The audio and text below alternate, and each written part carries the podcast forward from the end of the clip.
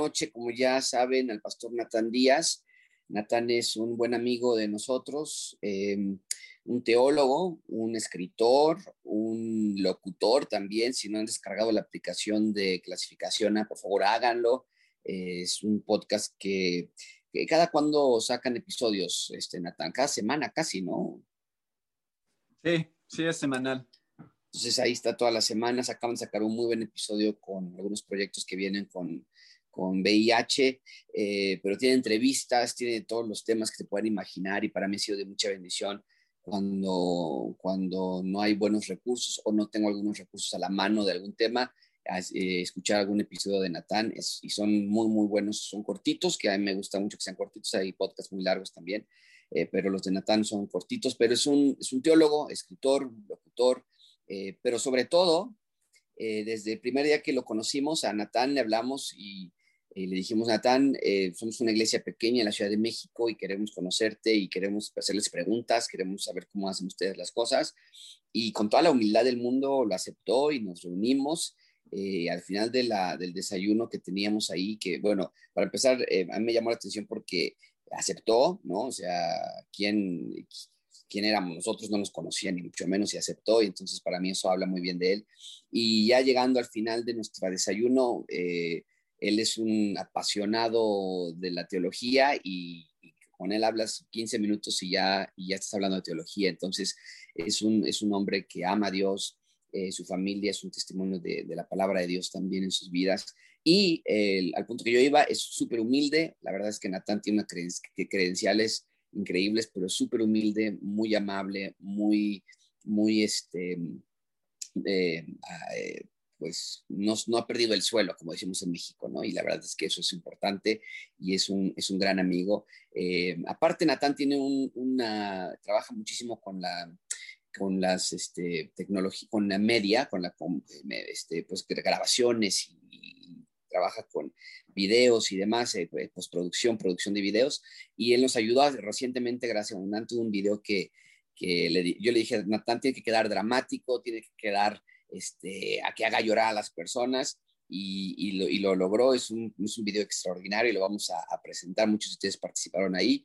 Entonces, bueno, Natán es un gran amigo y le pedí que nos apoyara. Eh, es tarde, eh, tiene su familia, su esposa y aún así toma tiempo para estar con nosotros. Se lo agradecemos muchísimo. Así que, Natán, por favor, toma el tiempo que tú quieras tomar y al final dejamos un pequeño espacio de, de preguntas y respuestas. Muchísimas gracias por tu tiempo y adelante, Natán. Buenas noches. Gracias, Josué. Pues este, a mí me ha dado mucho gusto eh, tener ya oportunidad varias veces de, colaborar con ustedes como iglesia y, y, poder ir fomentando esta relación y esta unidad entre iglesias. Para mí eso ha sido muy importante porque ah, e, es de ánimo para mí ver lo que Dios está haciendo en otros lugares y, este, y en otros ministerios, como lo que Josué ha venido haciendo ahí en Gracia Abundante. Entonces, no, yo estoy feliz de, conocerlos y de, participar con ustedes. Y me decía Josué que me, sugería que habláramos algo de apologética hoy. Entonces, me encanta hablar de apologética y, y, ese ha sido siempre un tema que, que me ha apasionado mucho, eh, especialmente cuando tiene que ver con cómo compartimos nuestra fe con otros y, cómo, cómo debe de verse esa dinámica de hablar con alguien que piensa diferente a nosotros. Ah, creo que como cristianos hemos fallado muchas veces en, en entender cómo cómo poder crear puentes y cómo establecer conversaciones y relaciones con la gente de una manera que, que, nos permita realmente tener un diálogo. O sea, estamos muy acostumbrados a nada más querer dar nuestras ideas y decirle a los demás, estás mal, estás mal, estás mal. Y, y, y, creo, que, creo que hay buenas maneras de entender ah, cómo uh, compartir nuestra fe pero ¿cómo entender las diferentes cosmovisiones que existen en el mundo? O sea, tratar de, entender cómo es que otras personas piensan y por qué piensan así. y de esa manera, eh, pues, poder llegar a algún lugar con ellos. Eh, cuando ellos ven que tú entiendes lo que ellos están diciendo y cómo piensan, ah, es mucho más fácil que ellos se abran a un diálogo. Y hoy, hoy quiero hablar de un tema que creo que es el reto más grande que tiene la iglesia en el tema de apologética hoy, que es la batalla por la verdad. y tiene que ver con el relativismo que existe en nuestra sociedad. Creo que ese es el reto más grande que hay.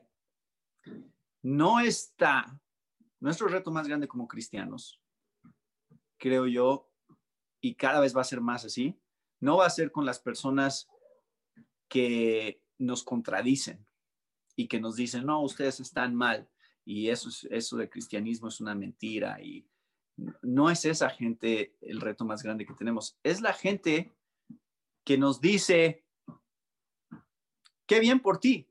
Me da gusto que seas cristiano. Qué bueno que eso te funciona a ti.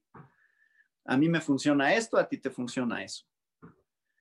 Y, se, ha generado un relativismo en la sociedad con respecto a la religión, en cuanto a cómo conocer a Dios, en donde es súper frustrante para nosotros como cristianos cuando básicamente te dan el avión, ¿no? Así de, o sea, porque eso es lo que termina sucediendo. O sea, yo me he encontrado más en conversaciones así con la gente que en conversaciones donde me, donde, eh, me tratan de confrontar y, y, dicen, no, no, no, eso está mal y la Biblia tiene errores. Y, o sea, me he encontrado más en conversaciones donde la gente dice, ah, no, sí, qué bueno, qué bonito eso de Dios y del amor de Dios y, y qué bueno que, que estés, ah, que hayas encontrado una manera de ser una mejor persona, ¿no? Entonces, quiero hablar con ustedes hoy de este tema, ¿qué es el relativismo? ¿Cómo se ve en nuestra sociedad? ¿Y cómo podemos responder al relativismo como cristianos? ¿Cuál es la, la respuesta bíblica que encontramos? Entonces, nada más para definir, el relativismo es cuando la verdad se crea, no se descubre. Eso es relativismo, es cuando eh, cada uno de nosotros tenemos nuestra propia verdad y nosotros estamos definiendo lo que es cierto, lo que es, especialmente cuando tiene que ver con lo que es bueno y lo que es malo. Y quiero que vayan conmigo. bueno, nada más como un panorama breve bíblico del relativismo. ¿Dónde empezó el relativismo? Bueno, empezó en el huerto de Edén con Adán y Eva, ¿no? esa era la pregunta de, la serpiente con Eva, eh, con que Dios dijo, con que eh, el cuestionar cómo interpretar lo que Dios había dicho y interpretarlo en una manera que fuera conveniente para Eva en el momento, eso era, eso era la tentación de la serpiente, redefinir las palabras de Dios, darles un nuevo significado. No tienen que significar lo que tú pensabas que significaban, lo que Dios quiere que signifiquen. Tú puedes entenderlas como tú quieres entenderlas. Y claro, vamos recorriendo la historia bíblica, llegamos, por ejemplo, al libro de, de jueces y ahí vamos a encontrar una buena definición, ¿no? Cada quien hacía lo que bien le parecía. Y ya sabemos cuántos problemas provocaba esa mentalidad en Israel. Pero quiero mostrarles en particular un, evento que fue en el ministerio de Jesús, que está en Mateo 21, porque eso es muy interesante. este encuentro que Jesús tuvo con los principales sacerdotes y los ancianos del pueblo, que Jesús está enseñando es Mateo 21, 23, y le dicen, ¿con qué autoridad haces estas cosas? ¿Y quién te dio esta autoridad?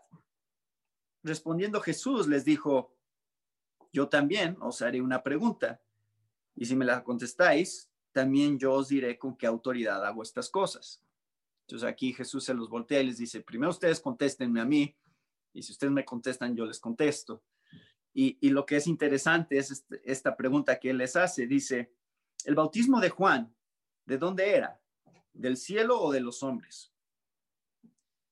Cuando Jesús les plantea esta pregunta, entonces los, los pone en un dilema que, aquí nos narra Mateo, nos explica cuál es el dilema. Ellos se, se juntan, empiezan a conversar acerca de cómo van a responder y dice que ellos discutían entre sí diciendo, si decimos del cielo, nos dirá, ¿por qué pues no le creísteis?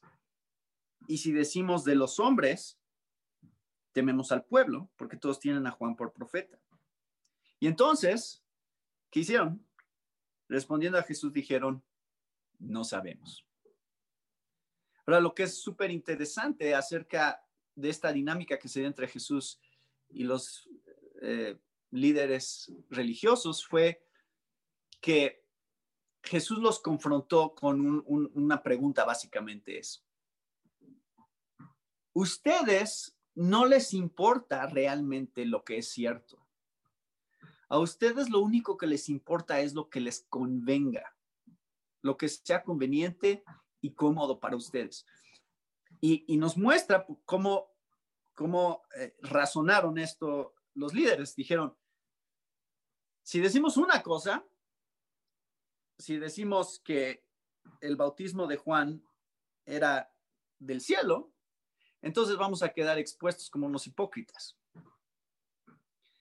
Y si decimos que era de los hombres, como mucha gente sigue a Juan el Bautista, entonces tememos por nuestra propia seguridad física. Entonces su reputación era lo que más les importaba, por un lado, y por el otro, lo que más les importaba era su bienestar no estar en peligro, no correr peligro. Entonces, lo que es interesante aquí es que Jesús los está confrontando con, a ustedes no les importa realmente lo que es cierto. Y por lo tanto, no podemos tener una conversación.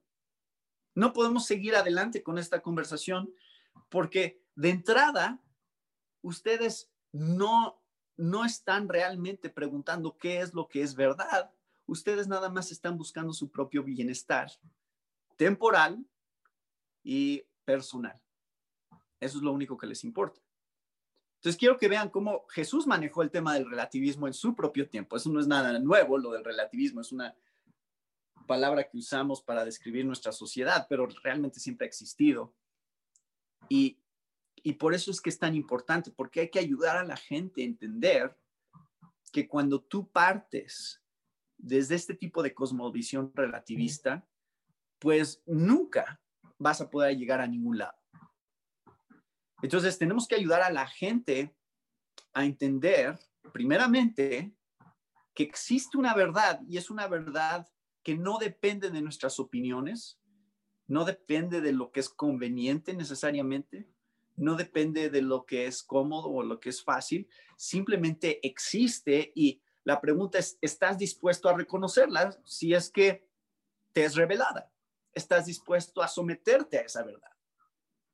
Esa es realmente al final la pregunta. Entonces, les voy a compartir algo que aprendí muy bien del buen R.C. Sproul, que le gustaba hablar de apologética mucho y ese es un principio filosófico, pero es un principio ah, muy útil para nosotros como cristianos en estas conversaciones, que es algo que Aristóteles estableció desde, desde esa época como un principio para que las palabras y las ideas tuvieran sentido. Es decir, qué es lo que nos puede llevar a algún lugar en una conversación, eh, eh, eh, para que no exista una contradicción que anule la validez de un argumento. Y es lo que llamaba, o lo que llamamos la ley de la no contradicción. Entonces, la ley de la no contradicción lo que dice es A y no A, o sea, lo contrario de A, no pueden ser ciertos al mismo tiempo y en el mismo sentido. eso sería una contradicción. Entonces, por ejemplo, si yo digo, esto es rojo y esto no es rojo, ambas cosas no pueden ser ciertas. Por lo menos en el mismo sentido. O sea, tendríamos que definir qué es rojo primero para poder entender si es una contradicción y tendríamos que eh, establecer el tiempo en el cual es rojo también, ¿no? Ah, podrías estar hablando del pasado, podrías estar hablando del futuro y entonces tendrías ahí este, un diferente momento en el cual podrían ser ciertas ambas cosas. Pero en el mismo tiempo, al mismo tiempo y en el mismo sentido, no pueden ser ciertos. y este principio también es muy útil, inclusive para entender aspectos que vemos en la Biblia. La Biblia, ah, nosotros creemos como cristianos que es inerrante y que no tiene errores. Y en gran parte a lo que nos referimos cuando decimos eso es que la Biblia no tiene contradicciones. Es decir, que la Biblia nunca va a tener dos declaraciones opuestas ah, y afirmar que ambas son ciertas en el mismo al mismo tiempo, en el mismo sentido. Entonces, por ejemplo, eh, cuando hablamos de la Trinidad, ese es un buen ejemplo del principio de la no contradicción, porque cuando hablamos de que Dios es uno y que Dios es tres, bueno, eso parecería una contradicción. Diríamos, no puede ser uno y tres al mismo tiempo y en el mismo, en el mismo sentido. Pero la doctrina de la Trinidad no dice que Dios es uno y tres al mismo tiempo y en el mismo sentido. La doctrina de la Trinidad dice que Dios es uno en un sentido, que es en esencia, y que es tres en otro sentido, que es en personas. Entonces, esas dos ideas no son contradictorias, porque, y no se contradicen, no, son, no son ilógicas, no son irracionales. ¿Por qué? Porque estamos hablando de dos diferentes tipos de uno y tres. entonces es útil tener estas categorías en nuestra mente con respecto a también lo que, lo que vamos leyendo en la Biblia. En la Biblia tenemos afirmaciones que ah, pueden ser paradojas, lo cual es una aparente contradicción, pero no lo es. Paradoja, eso es lo que significa, es parece ser contradictorio, pero realmente eh, cuando lo analizas profundamente no es contradictorio si se armoniza, si tiene sentido, si tiene una lógica detrás, aunque parezca que no. Y por el otro lado, también a veces tenemos en la Biblia misterios. Y misterios simplemente son cosas que no entendemos y no podemos explicar. Pero no significa que sean contradictorias.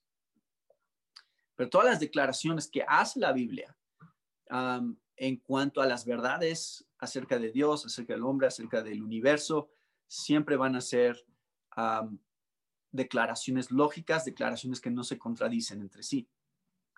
Ah, entonces, esto nada más es para que ustedes puedan ir entendiendo dónde está el fundamento de lo que estamos tratando de establecer cuando hablamos con alguien que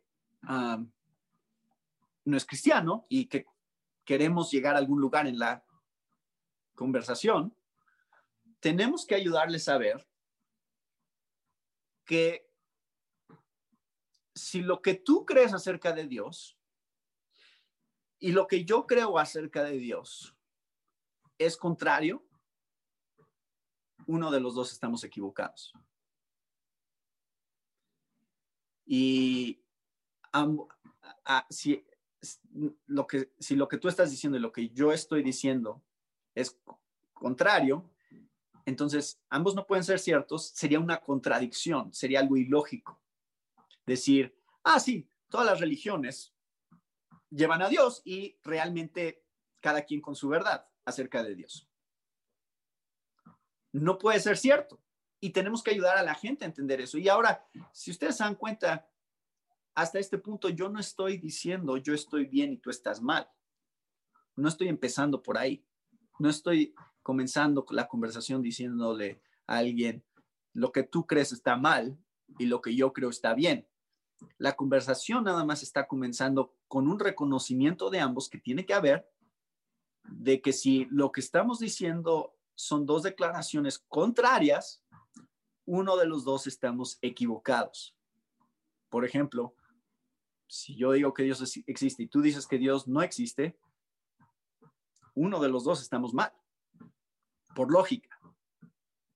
Entonces, una vez que se ha establecido ese principio, entonces ya tenemos el fundamento sobre el cual podemos ir avanzando para poder establecer cuáles son las verdades que Dios ha establecido y que nos ha revelado a través de su palabra.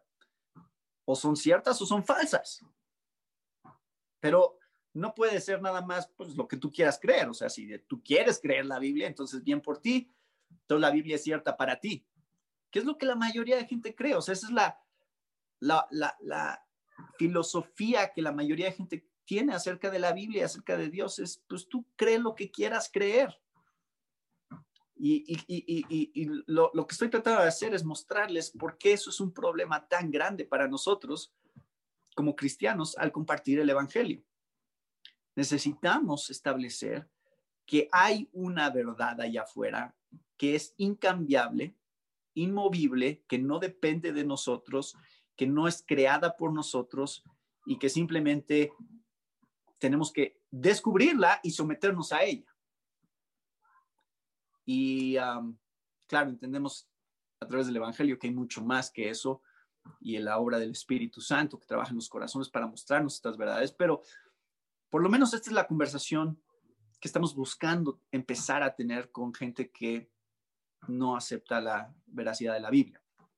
Entonces, nada más quiero mostrarles ah, brevemente cuáles son algunos ejemplos del relativismo en nuestra sociedad que uh, contradicen la fe cristiana y que son algunas de las cosas con las cuales estamos luchando constantemente en, en la manera que hablamos con la gente para mostrarles la verdad del Evangelio. Es bueno mostrarles cosas muy específicas en donde como cristianos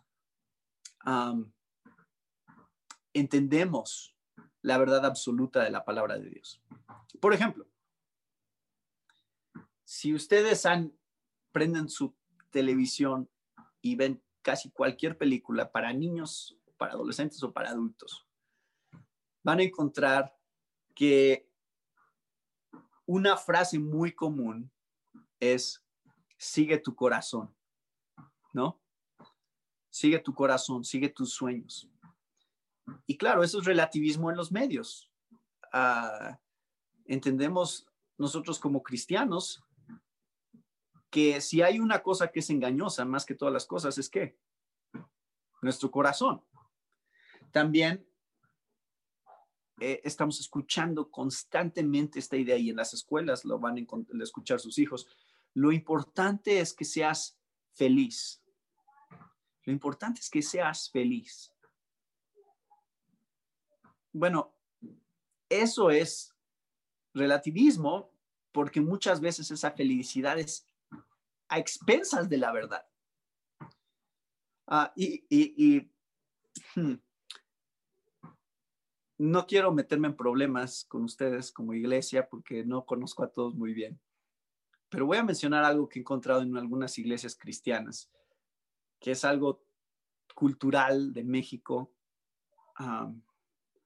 que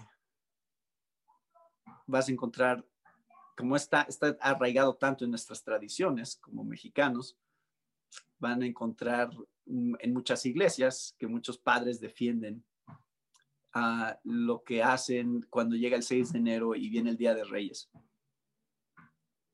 Y los hijos les escriben su carta a los reyes y los papás les dicen a sus hijos que los reyes son los que les traen los regalos y yo conocí a una familia eh, eh, eh, aquí en la iglesia hace muchos años que, hasta me decían cómo ponían las huellas de los elefantes y los camellos en la mañana para que viera su hijo por dónde habían pasado los reyes para dejarle los regalos.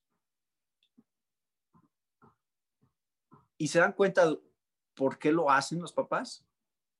No sé, si tú le preguntas a esos papás, ¿por qué le dices a tus hijos que los reyes les traen los regalos?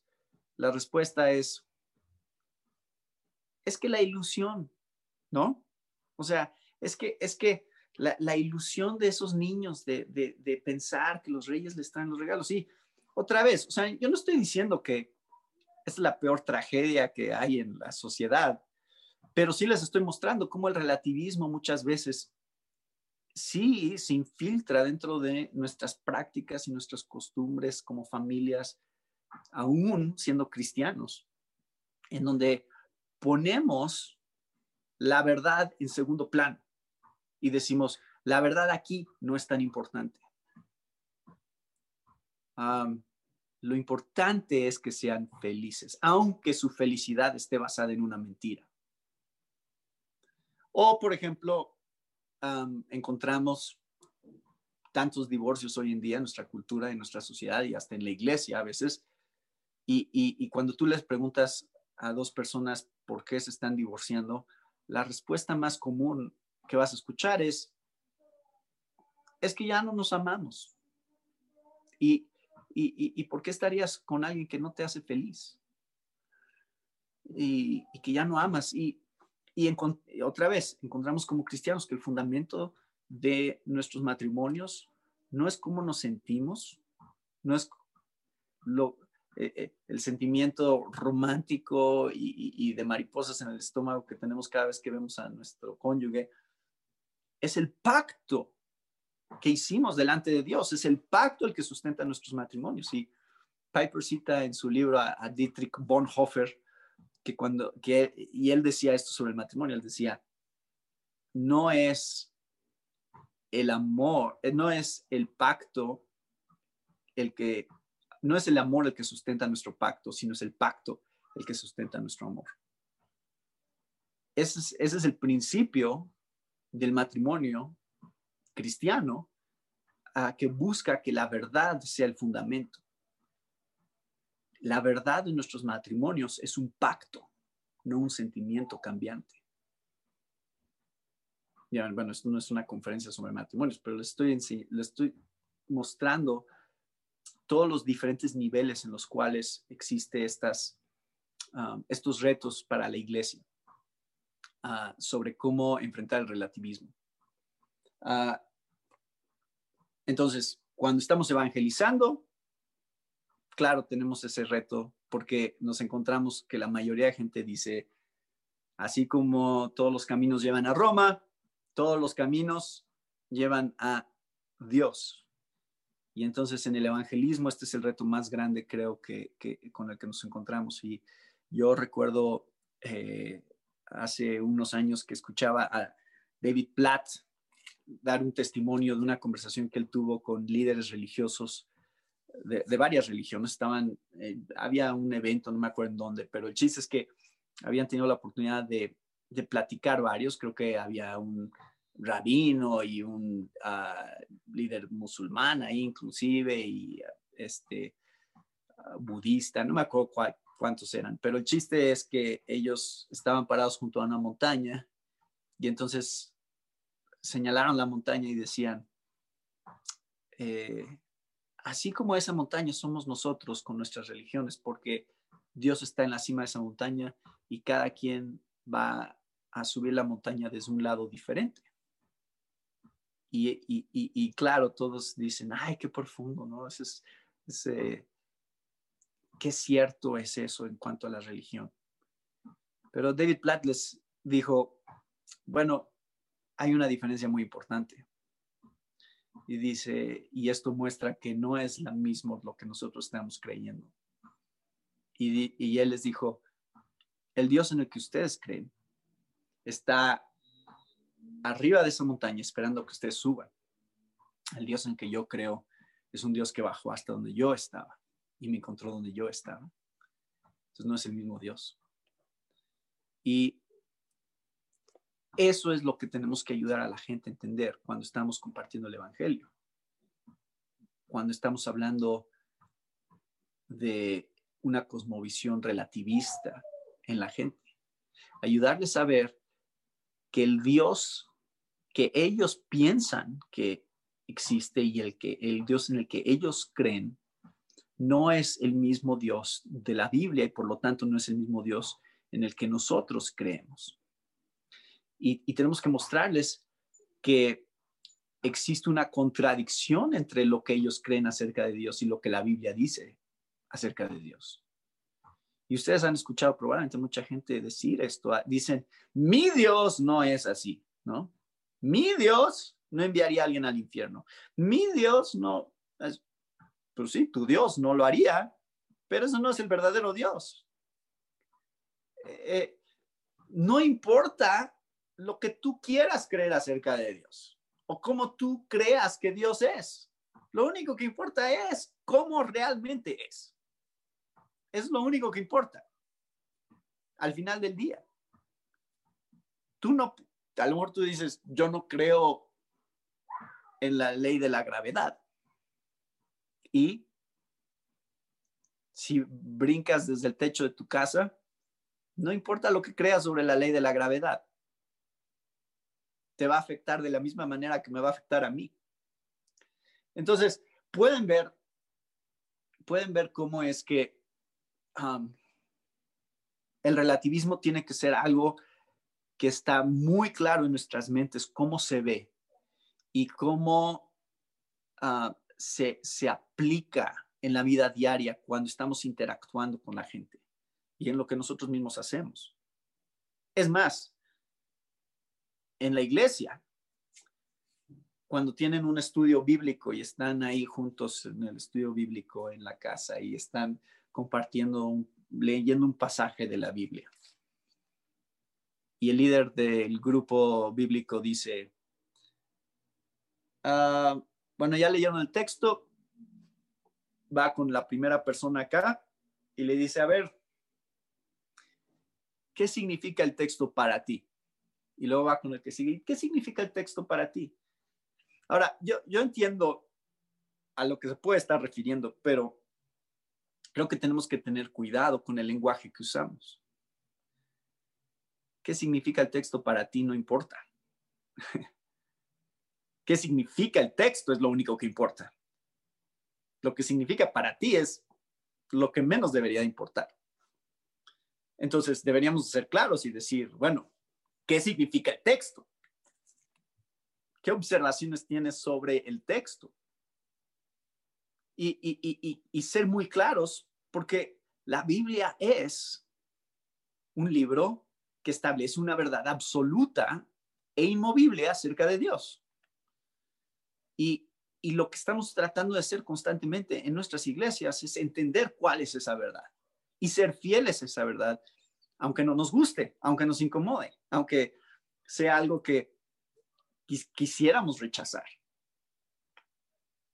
Pero al final del día, recuerden otra vez, el cristianismo no, y esto es algo que creo que es Keller el que lo, dice de esta manera, dice, e, e, el cristianismo no debe de ser aceptado solo porque es conveniente. El cristianismo debe ser, aceptado solo si es cierto, solo si es verdad. Y es por eso que Pablo tenía una convicción tan clara, por ejemplo, en cuanto al tema de la resurrección. Primera Corintios 15 y decía, si Jesús no resucitó, van es nuestra fe. O sea, si Jesús nos resucitó, todo esto es mentira. Ese es, el, es el punto al que quiere llegar con el tema de la resurrección. Tú puedes decir, ah, sí, qué bonito y, me gusta estar en esta comunidad y me gusta estar en la iglesia. Pero al final, si Jesús no resucitó realmente de entre los muertos, entonces todo lo que hacemos y todo lo que estamos diciendo es falso. por eso es tan importante la verdad. Y como cristianos queremos, miren, hay algo que es muy interesante y no sé cuánto tiempo, cómo vamos, Josué, con el tiempo y, porque quiero asegurarme de tener tiempo para preguntas. Pero hay algo que es muy interesante, es una, dinámica que, que creo que van a entender. Cuando tú dices y afirmas verdades absolutas, muchas veces eres percibido como alguien arrogante, ¿no es cierto? esto es cierto. y estas afirmaciones de que solo a través de Jesús puede haber salvación y en ningún otro hay salvación, para muchos es algo arrogante que decir. Decir, ¿cómo te atreves a decir que tú eres la única manera y tú tienes la, tienes la única verdad y todos los demás están mal? ¿Cómo te atreves? Porque para ellos la percepción es que estamos siendo orgullosos y arrogantes en nuestra creencia. Pero ¿saben lo que es interesante si lo piensas bien? Que de hecho, nuestra declaración como cristianos de que hay una verdad absoluta y que solo hay un camino a Dios y lo creemos con todo nuestro corazón, de hecho es la postura más humilde de todas. Y les voy a decir por qué. Porque yo puedo decir con toda sinceridad, esto no es idea mía. a mí no se me ocurrió. Eso de que solo hay un camino a Dios, yo no lo digo alguien más lo está diciendo. Yo me estoy nada más sometiendo a esta verdad que está allá afuera, que ha sido revelada a mí. Los que dicen que todas las religiones son ciertas o que todos tienen la verdad, de hecho lo que están elevando es su propia opinión como la verdad suprema. Y les voy a dar un ejemplo que, les va a ayudar a, entender lo que estoy diciendo. Es, no sé si han escuchado una leyenda sobre una leyenda hindú donde está un elefante y están todos los hombres vendados para acercarse al elefante y tocarlo y poder describir cómo es un elefante. ¿Han escuchado esa leyenda? Entonces, uno, uno abraza eh, la, pierna del elefante y dice, no, el elefante es como un tronco grande y, um, uno le toca la cola y dice, no, es una como una cuerdita el elefante y otro le toca la oreja, no, es como una cobija grande, ¿no? Y entonces cada quien tiene una idea diferente de cómo es el elefante porque cada quien está tocando una diferente parte del elefante y nadie puede ver. Todos están vendados. Y entonces esa leyenda se ha usado para mostrar que todos nada más tenemos una parte de la verdad y entonces dicen las religiones son así, es cada quien tiene una parte de la verdad y realmente pues tú piensas que Dios es así porque tú estás tocando esta parte de Dios, ¿no? Y alguien más está tocando esta parte de Dios. Pero lo que es interesante es que cuando alguien hace esa declaración y dice, todos tienen una parte de la verdad, ellos están poniendo en la posición de la persona que no tiene una venda en los ojos, que sí puede ver todo el elefante para saber que cada quien está agarrando una parte del elefante. O sea, ¿quién es el que puede discernir y ver y entender que todos tenemos una parte? Pues solo el que tiene el panorama completo. ¿No es cierto?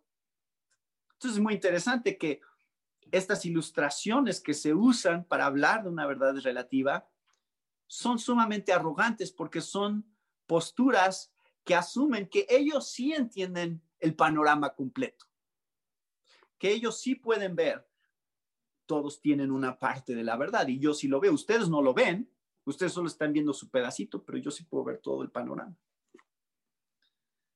Entonces, ¿entienden cómo es que el cristianismo, de hecho, la fe cristiana, de hecho, es una fe sumamente humilde? porque es una fe que tiene que someterse constantemente a una verdad externa que ha sido revelada a nosotros y que muchas veces va en contra de nuestra naturaleza y de cómo pensamos y no quisiéramos someternos a ella. Pero lo hacemos porque entendemos que en nosotros no está la verdad. En nosotros no está definir la verdad, no está definir lo que es bueno y lo que es malo. Alguien más lo ha hecho y, lo que nosotros queremos hacer es simplemente someternos a lo que hemos descubierto que está revelado en la palabra de Dios acerca de esta ley que Dios ha establecido, esta ley moral que nosotros hemos quebrantado. Y es la Biblia nos está confrontando con eso. Tú has pecado, has roto la ley de Dios. no importa que tú pienses que eres una buena persona. No lo eres. Porque tú no pones las reglas. Dios pone las reglas. Y entonces cuando Dios pone las reglas y te dice cuáles son, te confronta con la realidad de que mereces justamente el juicio y la condenación de Dios por quebrantar su ley. Y es por eso que necesitamos un Salvador. Y es por eso que necesitamos que sea solo a través de la fe y la fe en alguien que ha cumplido la ley justa y perfectamente para que sea imputada a nosotros cuando creemos en Él y cuando nos arrepentimos de haber quebrantado su ley. Entonces, quiero eh, animar los hermanos. Otra vez, no, ya, ya no sé cómo está el tiempo, pero voy a, voy a tratar nada más aquí de, resumir brevemente la exhortación hacia nosotros como iglesia en este tema del relativismo. Debemos de confrontar el relativismo con amor y con humildad, con inteligencia, con convicciones claras, es decir, convicciones hablando de que somos congruentes con el testimonio de nuestras vidas, que lo que decimos creer realmente lo vivimos. con valor, como encontramos en uh, 1 Tesalonicenses 2, versículos 3 al 6, nuestra exhortación no procede de error ni de impureza, ni es con engaño, sino, por, sino que así como hemos sido aprobados por Dios para que se nos confiara el Evangelio, así hablamos, no como agradando a los hombres, sino a, sino a Dios que examina nuestros corazones. Porque como sabéis, nunca fuimos a vosotros con palabras lisonjeras ni con, ni con pretexto para lucrar, Dios es testigo, ni buscando gloria de los hombres, ni de vosotros, ni de otros, aunque como apóstoles de Cristo hubiéramos podido imponer nuestra autoridad. O sea, Pablo habla no con su propia autoridad, sino con la autoridad de Cristo. Y eso es lo que le daba valor para predicar. Eso es lo que le hacía tener más confianza al poder hablar de estas verdades. Pues esto no es mío, esto yo no lo inventé. Esto es Dios hablando. Así que puedo decirlo con toda la seguridad, con toda la convicción de que esto es cierto.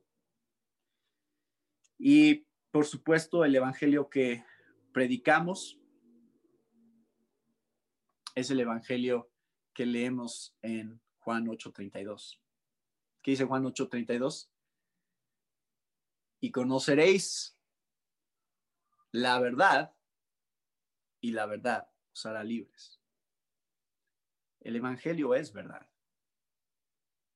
Y solamente la, verdad lleva a una verdadera libertad. si tú crees algo que es falso, vas a vivir en esclavitud. Si tú crees algo que es cierto, vas a tener el tipo de libertad, cuando se trata del Evangelio, vas a tener el tipo de libertad que Dios ofrece. Así que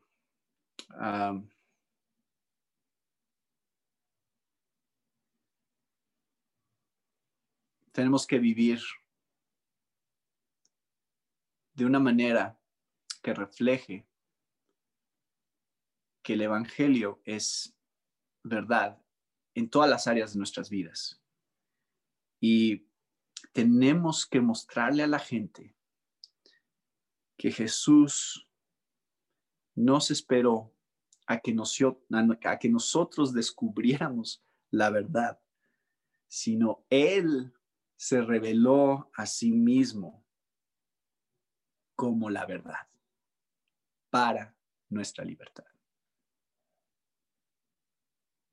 Y eso es lo que creo que como iglesia tenemos que afirmar cuando hablamos de el relativismo que existe en nuestra cultura.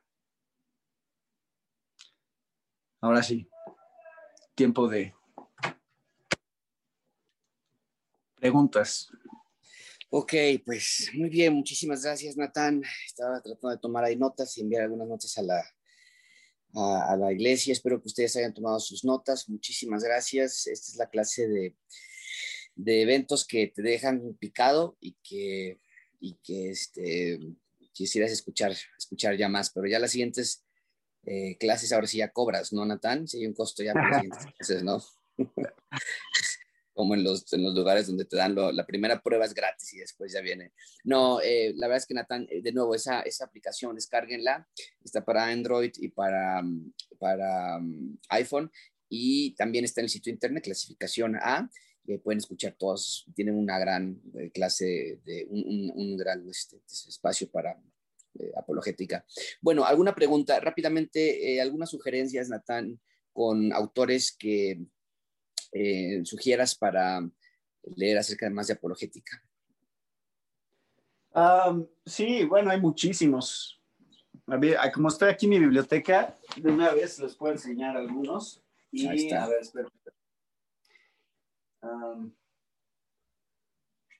a ver, ahí voy, ¿eh? Sí, adelante. Y sea en español, porque alemán no leemos muy bien, Natán. No, miren, este, este libro, si quieren leer más sobre filosofía y, y, y, claro, aquí hay una buena explicación de lo de la ley de la no contradicción y todo eso. Justamente es, es el libro de Sproul, Cómo defender su fe. Y este, y se los recomiendo muchísimo. No sé cuántas veces he leído este libro, pero Ah, por primera vez, cuando yo leí este libro, yo estudié eh, textos filosóficos en la prepa y nunca entendí nada. Y se me hacía la cosa más aburrida del mundo.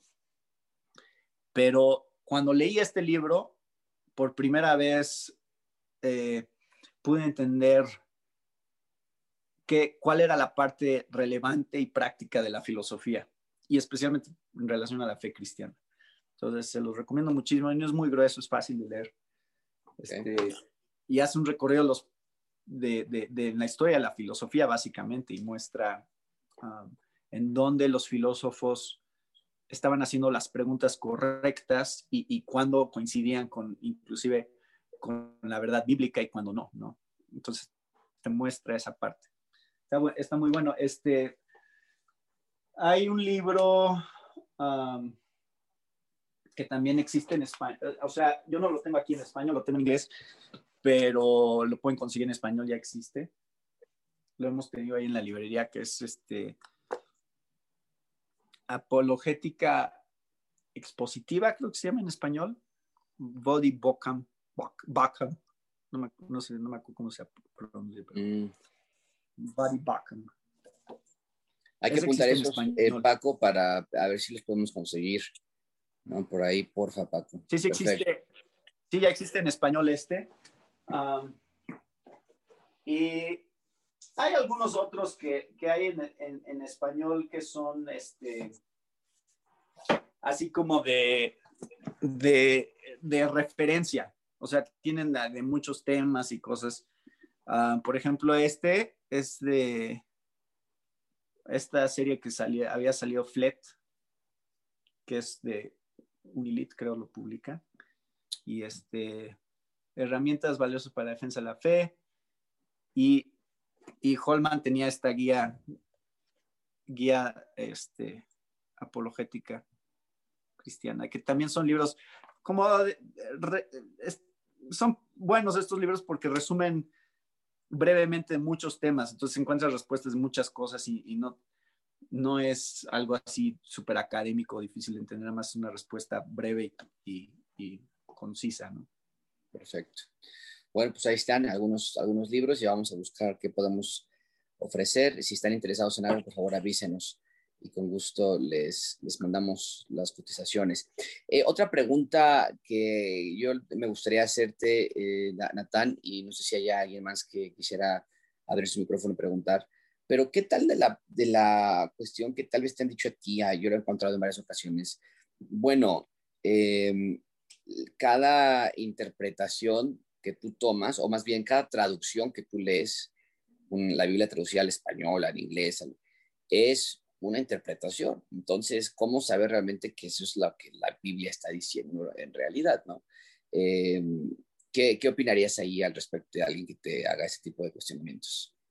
Bueno, esa es una buenísima pregunta porque ya cuando alguien se está metiendo en, ese tema de, la confiabilidad de la Biblia, y eso es otra conferencia, la confiabilidad de la Biblia, Este, básicamente la apologética la podemos dividir en tres áreas, o sea, la parte científica, la parte histórica y la parte filosófica. Entonces, esas tres áreas tienen todas sus, o sea, eh, te metes en muchas diferentes áreas dentro de cada una de esas. Y una de, de la parte histórica es cómo se, cómo, cómo se hizo el canon bíblico y cómo sabemos que la Biblia es confiable y cómo sabemos que, que lo que tenemos hoy es lo que originalmente se escribió.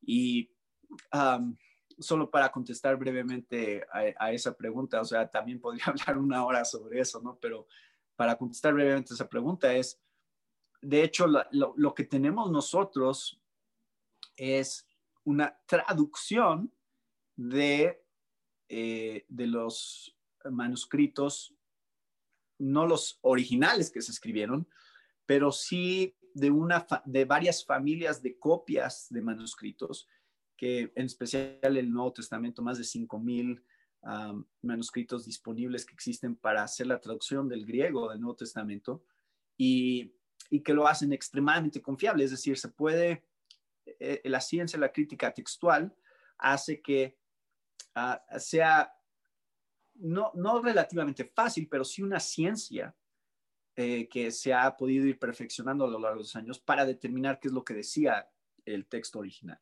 Entonces, y, claro, hablando del Antiguo Testamento, sabemos que aunque no hay tantas copias del Antiguo Testamento como lo hay del Nuevo, cuando hablamos del Antiguo Testamento, la, la manera en que los escribas copiaban los manuscritos tan fielmente al grado que si se equivocaban en una sola eh, letra, destruían el manuscrito y volvían a empezar otra vez de cero, hace que tengamos bastante confianza en que lo que tenemos del Antiguo Testamento también se ha preservado fielmente a lo largo de los siglos y, y milenios inclusive, porque cuando se descubrieron los rollos del mar muerto, esos manuscritos, que es en los años 40 que se descubrieron, descubrieron, nos estamos hablando de algo muy reciente, esos manuscritos eran mil años más antiguos que los manuscritos más antiguos que teníamos para traducir el, Antiguo Testamento. Entonces decían, híjole, con esa diferencia de mil años, seguramente ah, va a haber variaciones mm, mm, muy grandes, eh, porque cuánto puede cambiar un texto en mil años, muchísimo.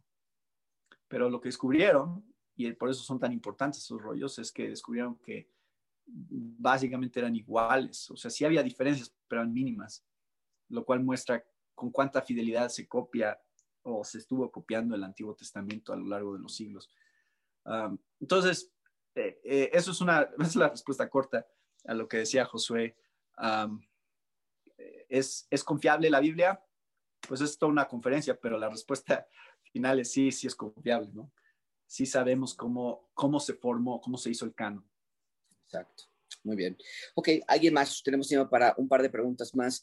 Eh, todos nosotros hemos sido confrontados en algún momento con alguna pregunta tal vez que no supimos cómo responder o que respondemos de alguna manera. Quisiera alguien compartir la experiencia que han tenido eh, en la preparatoria, universidad o compañeros de trabajo que han dicho, oye, pero tú esto, ¿qué opinas? ¿O por qué tú crees esto si yo veo esto en su cristianismo? En fin, y no supieron cómo responder. O eh, de nuevo, eh, respondieron de alguna manera. ¿Quién quiere compartirlo?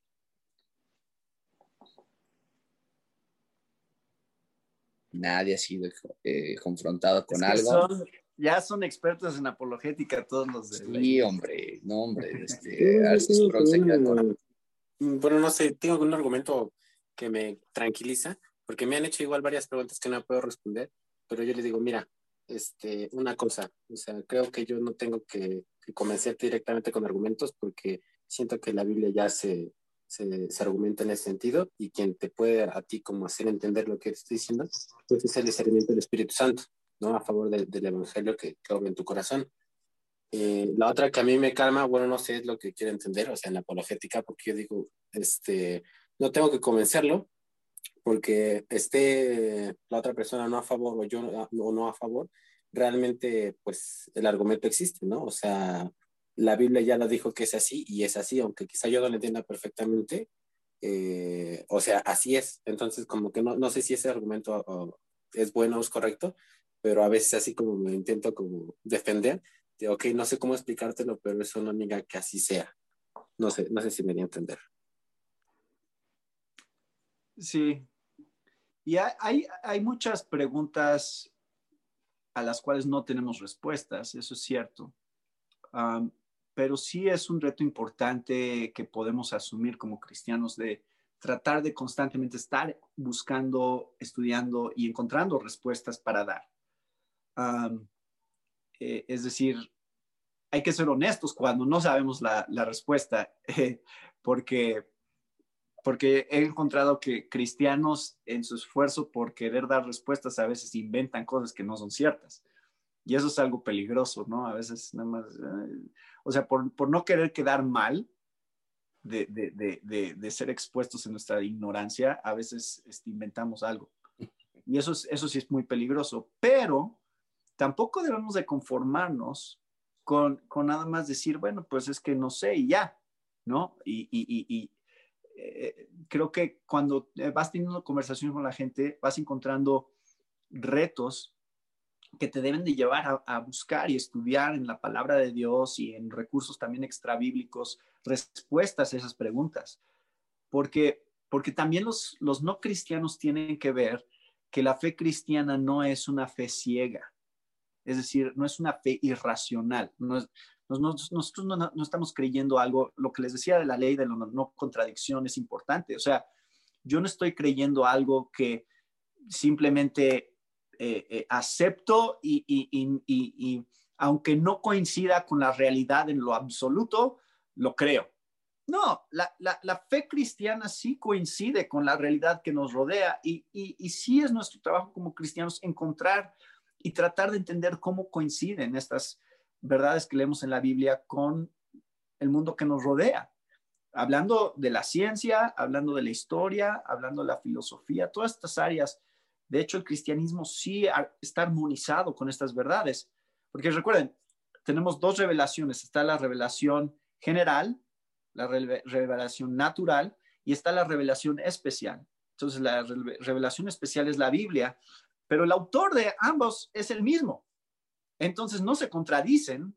En ningún momento la naturaleza y, la ciencia se contradice con la Biblia.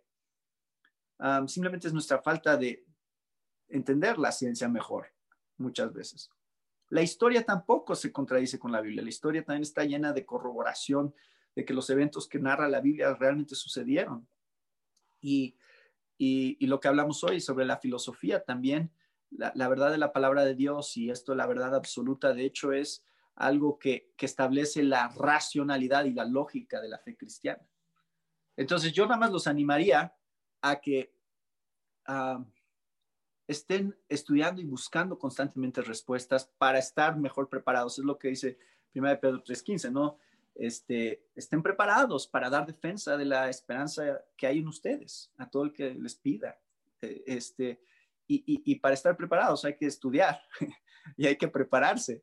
Eh, eh, y, entonces es importante que no nos conformemos con donde estamos, ¿no? En nuestro conocimiento de la palabra y en general, ¿no? De, todo tipo de cuestiones que, que la gente pregunta. Bueno, pues miren, el tiempo se nos ha acabado, pero tenemos un minutito rapidísimo. Elías, si quieres compartir tu pregunta y, este, y adelante. ¿Cómo está, hermano Natán? Hola, Elías. ¿Qué tal? Oye, hermano, es, breve la pregunta, y este, pero creo que va a ser muy buena. ¿Qué te han preguntado que no supiste responder en el momento, pero que después ya eh, pudiste indagar y, y diste una respuesta? Ay, este, híjole, esa es, es un poco difícil esa pregunta. Creo que creo que las preguntas con las que a veces he tenido conversaciones donde tengo que aceptar mis limitaciones y mi ignorancia han sido en el ámbito científico normalmente. Este, eh, ustedes saben que estoy involucrado con respuestas en Génesis y, pues por, por ese ministerio y a lo largo de los años he aprendido muchas cosas, pero claro, no es mi especialidad tampoco. Entonces, cuando me he topado a veces con gente que sí está metido en esas áreas, eh, áreas de genética o áreas de eh, geología o paleontología, entonces, obviamente, de repente, y, y, más, más tiene que ver con, con, con el hecho de que a veces simplemente no entiendes de qué están hablando. ¿No? O sea, pues, eh, ah, eh, mucha gente que sí está muy clavada en su área, de repente empieza a hablar y, y, y, y no, no, sé ni siquiera de, de, qué están hablando, qué están diciendo. Y entonces nada más tengo que decir, bueno, de lo que yo entiendo sobre esta área en particular es esto y esto y esto, ¿no? O sea, para la persona común, e, esto es lo que es entendible. Y, entonces, eh, creo que eso ha sido a veces un reto en, algunas conversaciones, ¿no? Con gente más especializada y, por supuesto, si te topas con un evolucionista o alguien en una universidad, pues siempre va a ser un reto como tener un diálogo, pero sí se puede, o sea, creo que sí hay maneras de ir preparándose y teniendo suficiente información, por lo menos para hacer las preguntas correctas. A veces no se trata de las respuestas que damos, tanto como las preguntas que hacemos. Tenemos que aprender a hacer las preguntas uh, correctas que ayuden a, confrontar a la gente con las implicaciones de su cosmovisión y de su lógica. Muy bien, pues bueno, se nos ha acabado el tiempo. Natán, muchísimas gracias. Eh, nos dejaste picadísimos. Estamos eh, con muchas ganas de volverte a tener por acá. Vamos a ver qué, podemos hacer en un futuro. Eh, y, y, bueno, muchísimas gracias, Natán. Eh, vamos a, despedir a Natán y nosotros nos quedamos. Tengo un par de anuncios que darles a ustedes, pero si pueden ahí desde sus cámaras, los que tienen la cámara prendida, despedirse de Natán. Natán, muy buenas noches. Gracias por tu ayuda y nos estamos hablando en unos cuantos eh, muy pronto. Sí, sí, gracias a ustedes. Es, es, un gusto, es un gusto este, haberlos acompañado siempre, Josué. Saludos a tu familia y a tu iglesia, Natán, y espero que pronto nos podamos ver.